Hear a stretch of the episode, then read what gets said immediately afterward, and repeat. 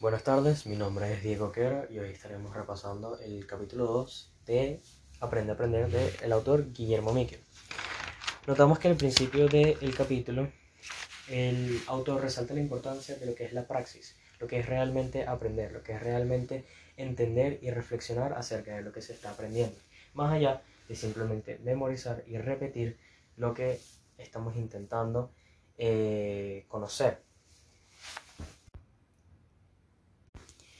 Siguiendo con la lectura notamos que el autor habla de lo que es de lo que son las memorias, de lo que son los momentos. ¿Por qué? Del pasado se aprende, así como de los errores se aprende. Y de estos errores y del pasado sacamos nuestro futuro. ¿Por qué? De ese aprendizaje, de lo que nosotros debemos recopilar y tener bastante presente, es que nosotros vamos a tener un mejor futuro.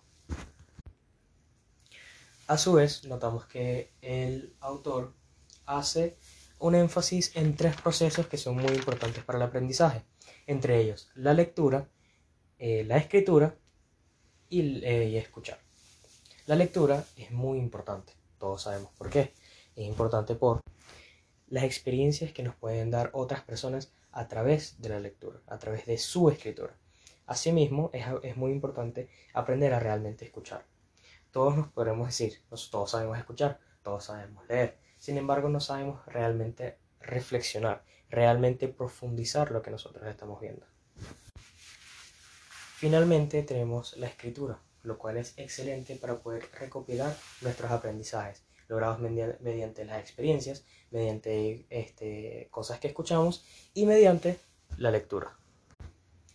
Estos consejos son eh, de parte del autor para sí mismo tener una mayor preparación para los exámenes, para los estudios universitarios y futuros, y asimismo para la vida.